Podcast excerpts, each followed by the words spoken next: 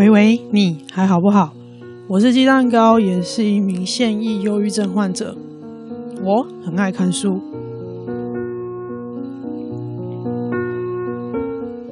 本期节目感谢 r e m o 读墨电子书平台赞助电子书，推广电子阅读。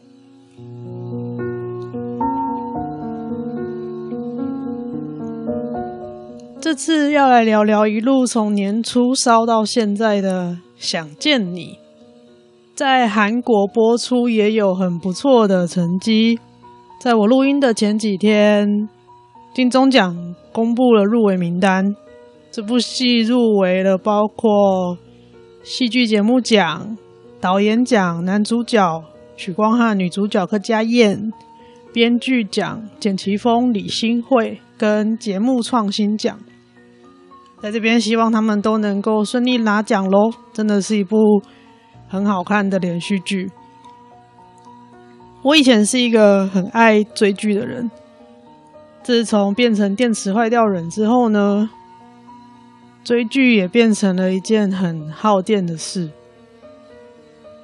后来这出戏爆红之后，我的社群平台上有出现一些心得文跟分析文。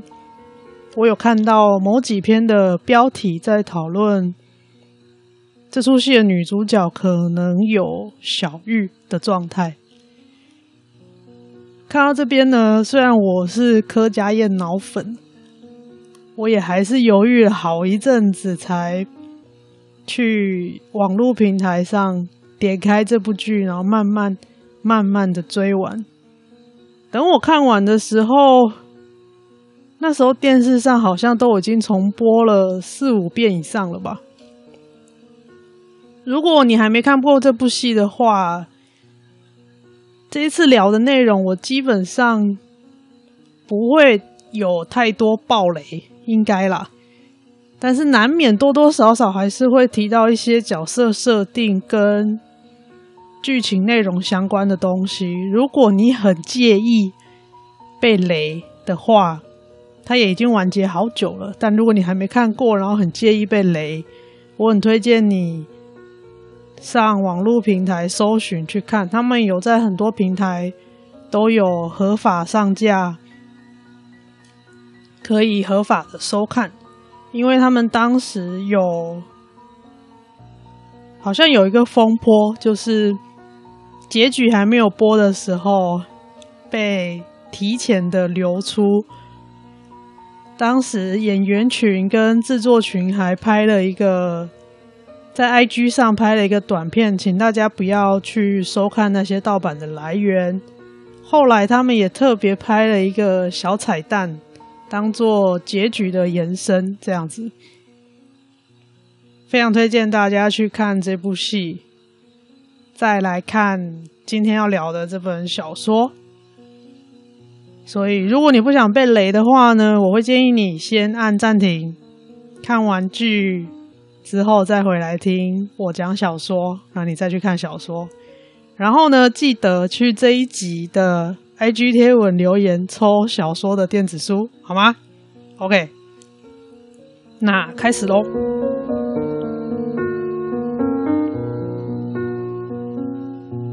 想见你的故事是原创剧本。再改编成小说的，我个人的话是先看完剧才看小说。其实可以把它们当成是两个基于相同架构的不同作品，毕竟文字跟影像本身就是不同的载体。我不确定是不是刻意的，不过小说的结局跟剧是不一样的，那个感受收尾的感受。也很不同，所以其实还蛮推荐你去看剧之后再来看这本小说。我觉得以以原创剧本改编小说来说，算是水准还不错的一部作品。如果你完全没有看过的话，我会推荐你跟我一样先看剧再看小说，跟之前讨论的那个。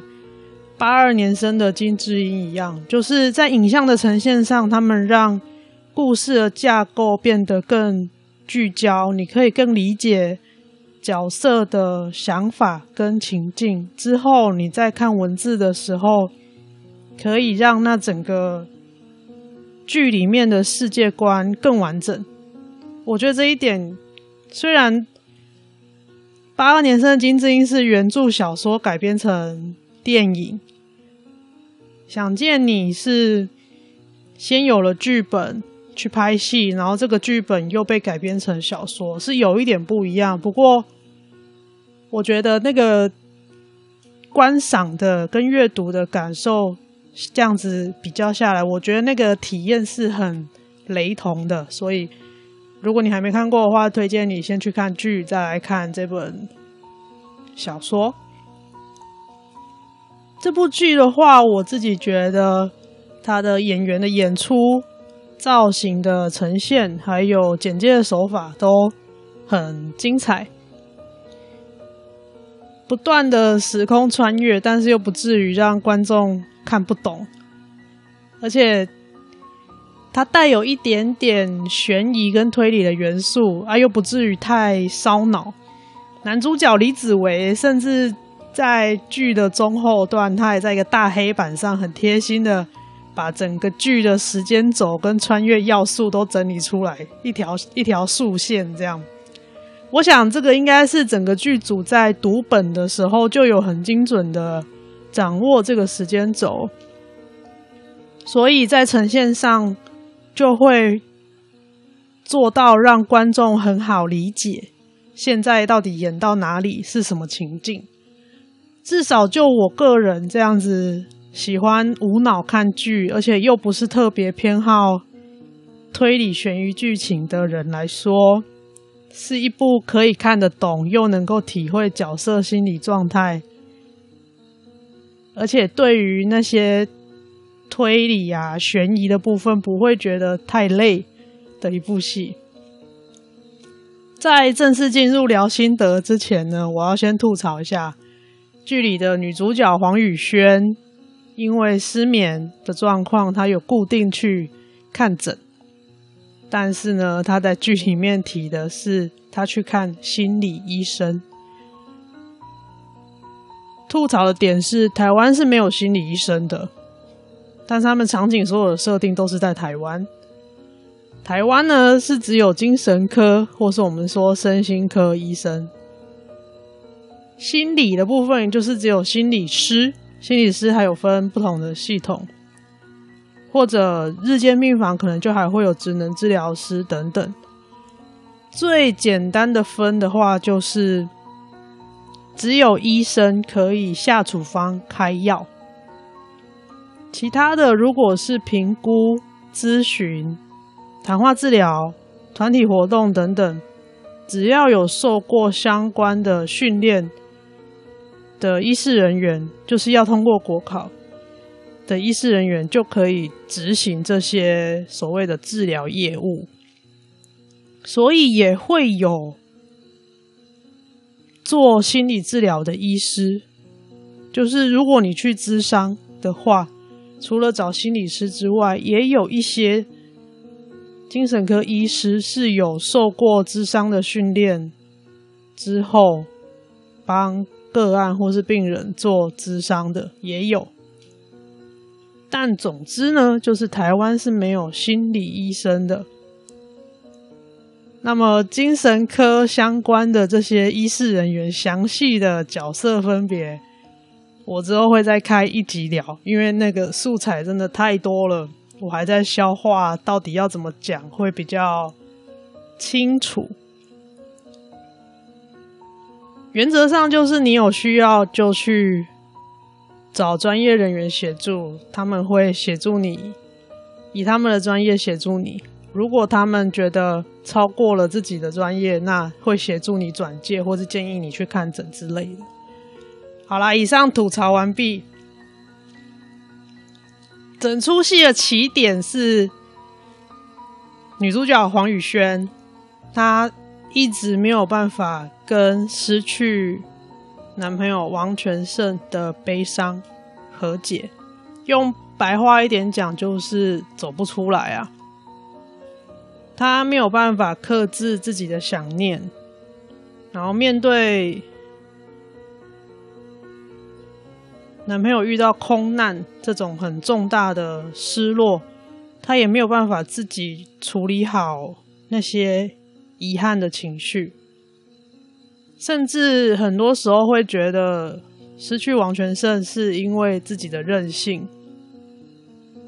这样子的归因，就是把原因都放在自己身上的结果，就是他很难过、很遗憾的同时，也没有办法原谅过去那个很积极争取外派工作的自己。这个也，这个可能就是他失眠去就诊的原因。故事的起点是从黄宇轩这边开始的。在看剧的时候，我对王全胜陪伴黄宇轩的那种刚刚好距离印象非常深刻。王全胜他非常完美的表现出同理心的几个很重要的元素，包括我理解你，我看到你了。我可以为你做到我能做的，这几点他都非常完美呈现了，而这在现实中呢是很不容易做到的事情。对一般人来说，即使是专业的心理师好了，在现实生活中可能也没有那么多能量去对身边的人做到这么完美的同理心。所以这些互动的过程，我想很容易让观众投射很多自身的情感在他们两个的互动里面。在这出戏爆红之后，许光汉就是演王全胜跟李子维的这个演员，就圈粉了一大群的许太太。我想多多少少其实跟王全胜这个讨喜的角色特质有关。所以，如果你想体会什么叫做同理心，可以稍微观察一下王全胜跟黄宇轩还没正式交往的时候，他们那个互动的模式，我觉得是对于同理心一个蛮同理心跟陪伴蛮好的诠释，一个很刚刚好的互动距离。当然，后续对方会不会有好感，或是感觉有压力，那个就是对方的事了。但是，我觉得王全胜在同理心的这一块，他做的非常非常好。看小说的时候，大概是因为文字可以把内心戏或者是独白直接写出来的关系，在影像上这个东西就比较难呈现。看文字，我才体会到为什么有一些分析文认为。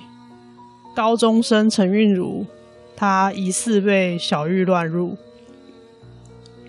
对陈韵如来说，她的原生家庭是重男轻女，爸爸妈妈要离婚了，结果都在抢着要弟弟的监护权，没有人要他。对他来说是这样，家庭的破碎也会让他。感觉没有一个很完整的情感资源，他要很多时候自己撑住自己，甚至撑住整个家。再来，有可能因为个性的关系，他在学校要跟同学相处或者互动，对他来说也很困难，所以他总是很安安静静的躲在他自己的壳里面，觉得。只要安静、沉默、躲起来，不会有人注意到他。即使后来有莫俊杰的真心陪伴，陈韵如她也会告诉自己，那只是莫俊杰的同情，只是莫俊杰的一厢情愿，试图要拯救他。而陈韵如非常非常痛恨这种。需要被拯救的感觉。到了剧情的后段，他压抑了黄宇轩的灵魂，却试着自己很用力的去扮演那个很受大家欢迎、很开朗的那一个黄宇轩，同时也不断的收到身边的人说：“拜托你不要变回以前那个阴沉的样子，好不好？你以前那个样子真的很讨厌。”类似这样子的回应或是讯息。在陈韵如心里，她不断反复出现的困惑就会是：难道原来的我不好吗？为什么我这么努力，还是没有人在乎我真正的样子？我也很不喜欢我自己。如果我就这样消失了，应该也不会有人在乎，不会有人记得了吧？以上这几句陈韵如的独白，这些反刍思考的句子，每一句每一个字，我在被小玉淹没的时候，都曾经想过，因为真的好累好累。严重一点的时候呢，我甚至很常希望，我可以有一天眼睛闭上之后，就不要再醒来。但是每一次又再把眼睛睁开，我还是醒过来的时候，感觉到了只有无穷无尽的绝望。那个绝望的声音是我在问我自己：为什么我还活着？为什么我还在这里？是一直到很后来、很后来，我才开始学着告诉自己，现在还可以呼吸，那就保持呼吸。在看完剧跟小说之后，我反复想过很多次，如果像《想见你》的剧情设定一样。我带着我现在所有的记忆回到过去的我自己身上，就是那一个还没被小玉乱入的我自己身上，我会怎么做？我想了很久，也设想过很多情境，包括几个比较重大的决定跟人生的转折。说实在，我真的没有把握，我回到过去之后就能够做出更好的决定，或者看待事情更有弹性一点。因为我就拿还是一样那个很固执的我自己，就跟黄宇轩跟陈韵如是一样的，他们都是很拼命的在压抑自己。真实的感受啊，我觉得如果要带入情感的话，还没生病的时候的我，比较像黄宇轩表现出来的样子，可以用力的运动，可以很努力工作，可以放声大笑，可以在朋友面前讲各种干话跟搞笑，也可以安慰别人，当别人的树洞。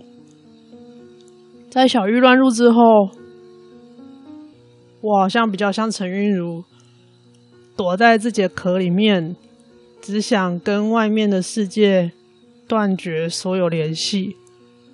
尤其休养的生活，其实心理上非常难受，现实也很残忍，因为身体的状况，我没有办法。有一个比较所谓的固定的工作，在三十世代这样子没有产能的状态，是很难受的一件事情。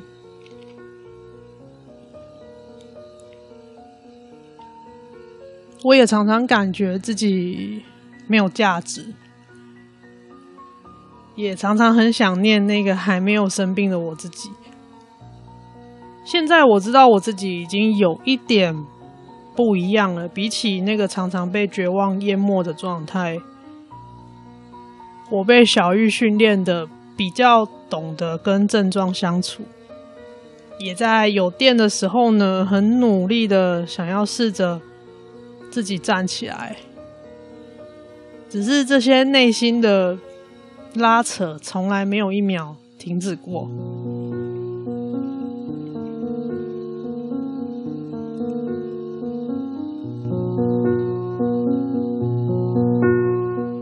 这本《想见你 Someday or One Day》原著小说推荐给你，电子书连接我会放在 Show Notes 节目笔记里面。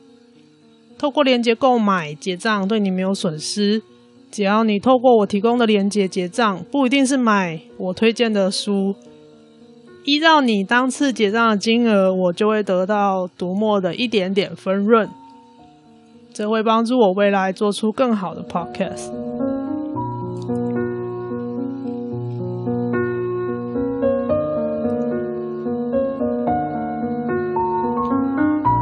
本集节目感谢 Readmoo 读墨电子书平台赞助电子书 Readmo R E A D M O O 繁体中文电子书数量最多的本土平台，每月阅读马拉松与超可爱的活动徽章收集活动，不止卖书，更鼓励读者开书，独家每年年终个人年度阅读记录统计报告，帮你用阅读写日记。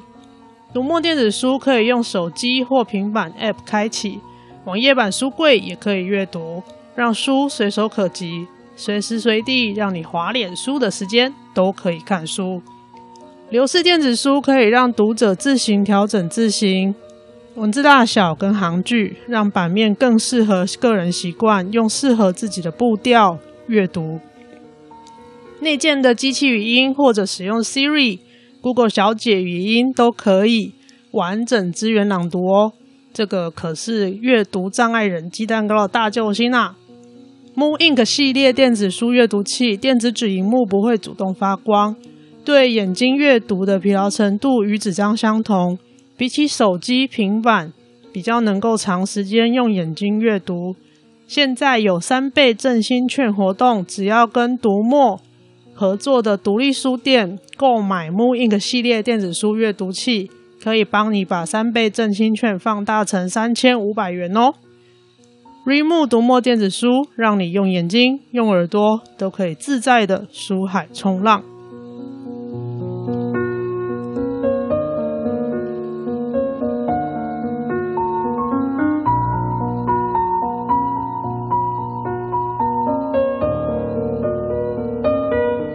感谢 r e m o 读墨电子书赞助电子书。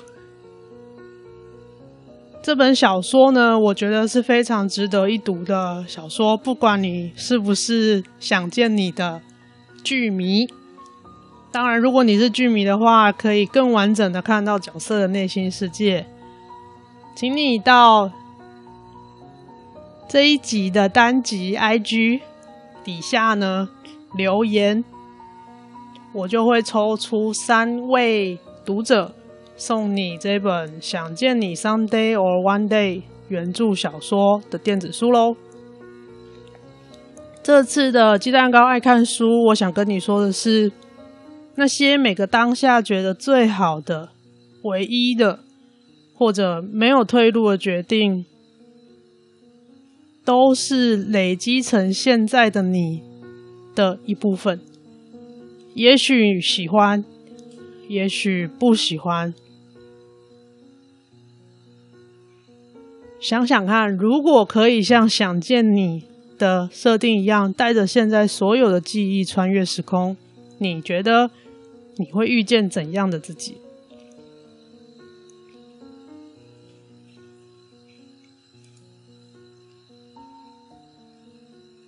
欢迎你透过 First Story 节目网站留言。还有语音信箱、录音、Facebook 粉丝页、Instagram 跟 Gmail 账号私讯或寄信给我，如果你喜欢这个节目，欢迎到网站随喜一杯蜂蜜红茶，让我未来有机会可以做出更好的 podcast。不论你在哪个平台收听，也都欢迎分享给你的朋友哦。我是电池坏掉人又很爱看书的鸡蛋糕，说书好不好？谢谢你的收听，喂喂，你还好不好？